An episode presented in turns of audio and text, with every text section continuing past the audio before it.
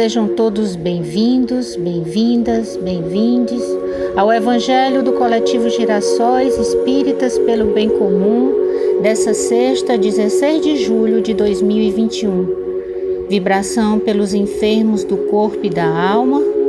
Continuando no capítulo 16, não se pode servir a Deus e a Mamon. Item 10. Instruções dos Espíritos à verdadeira propriedade. Jesus encontra santuário no coração de um homem, modifica-se a marcha inteiramente. Não há mais lugar dentro dele para a adoração improdutiva, para a crença sem obras, para a fé inoperante. Algo de indefinível na terrestre linguagem transtorna-lhe o espírito, categoriza-o a massa comum por desajustado. Entretanto, o aprendiz do Evangelho, chegando a essa condição, sabe que o trabalhador divino, como que lhe ocupa as profundidades do ser, renova-se-lhe toda a conceituação da existência. O que ontem era prazer, hoje é ídolo quebrado. O que representava meta a atingir é roteiro errado que lhe deixa o abandono torna-se criatura fácil de contentar, mas muito difícil de agradar. A voz do Mestre, persuasiva e doce, exorta-o a servir sem descanso. Converte-se-lhe a alma num estuário maravilhoso, em que os padecimentos vão ter, buscando arrimo e por isso sofre a constante pressão das dores alheias. A própria vida física afigura-se-lhe um madeiro em que o Mestre se aflige. É-lhe o corpo a cruz viva em que o Senhor se agita crucificado. O único refúgio em que repousa é o trabalho, perseverante no bem geral, insatisfeito, embora resignado, firme na fé, não obstante angustiado, servindo a todos mas sozinho em si mesmo, segue estrada fora, impelido por ocultos e indescritíveis aguilhões. Esse é o tipo de aprendiz que o amor do Cristo constrange na feliz expressão de Paulo. Vergaste-o a luz celeste por dentro até que abandone as zonas inferiores em definitivo.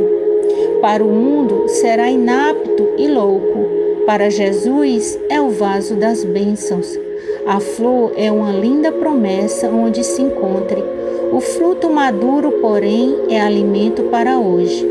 Felizes daqueles que espalham a esperança, mas bem-aventurados sejam os seguidores do Cristo que suam e padecem dia a dia, para que seus irmãos se reconfortem e se alimentem no Senhor e que nesse momento, em uníssonos, possamos escutar com a voz da alma o Evangelho de Jesus, trazendo a paz, a luz, a quietação das nossas preocupações, dos nossos medos que todos possam ser beneficiados com as bênçãos desse Evangelho, o corpo e a alma. Muita paz, muita luz.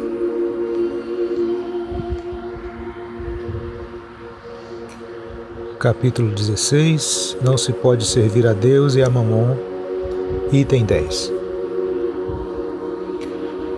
Os bens da terra pertencem a Deus que os dispensa à sua vontade. E o homem deles não é senão o uso frutuário, o administrador mais ou menos íntegro e inteligente. Eles não são, eles são tão pouco a propriedade individual do homem, porque Deus frequentemente frustra todas as previsões, que a fortuna escapa daquele que a crê possuir pelos melhores títulos. Direis, talvez, que isso se compreende para a fortuna hereditária, mas que não ocorre o mesmo com aquela que se adquiriu pelo trabalho. Sem nenhuma dúvida, se há uma fortuna legítima é esta, quando adquirida honestamente, porque uma propriedade não é legitimamente adquirida senão quando, para possuir, não se fez mal a ninguém. Será pedida conta de uma moeda mal adquirida em prejuízo de outrem. Mas do fato de um homem dever, dever sua fortuna a si mesmo, leva mais dela em morrendo? Os cuidados que ele toma em transmiti-la aos seus descendentes não são frequentemente supérfluos?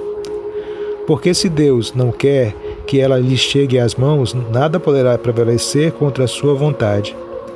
Pode dela usar e abusar impunemente durante sua vida sem ter contas a prestar? Não. Em lhe permitindo adquiri-la, Deus pôde querer recompensar nele, durante esta vida, seus esforços, sua coragem, sua perseverança. Mas se não a fez servir senão a satisfação de seus sentidos ou de seu orgulho, se ela se torna uma causa de queda em suas mãos, melhor fora para ele que não a possuísse.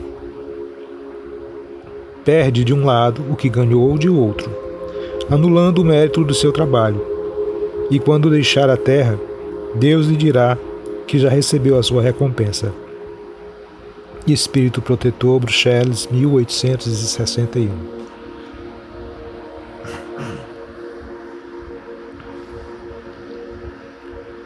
Diante dessas lições, tenhamos em mente que todo o esforço que temos nesta terra em angariar mais conforto para nós, seja bendito, mas aquele esforço que tenhamos para possuir mais do que necessitamos terá que ser muito bem observado qual a utilidade que daremos. Sejamos, pois, bons usufrutuários da riqueza que Deus nos permite ter para que possamos multiplicá-la, espalhando benesses para outros irmãos que não têm a mesma sorte que nós. Que possamos agradecer a Deus pelas luzes recebidas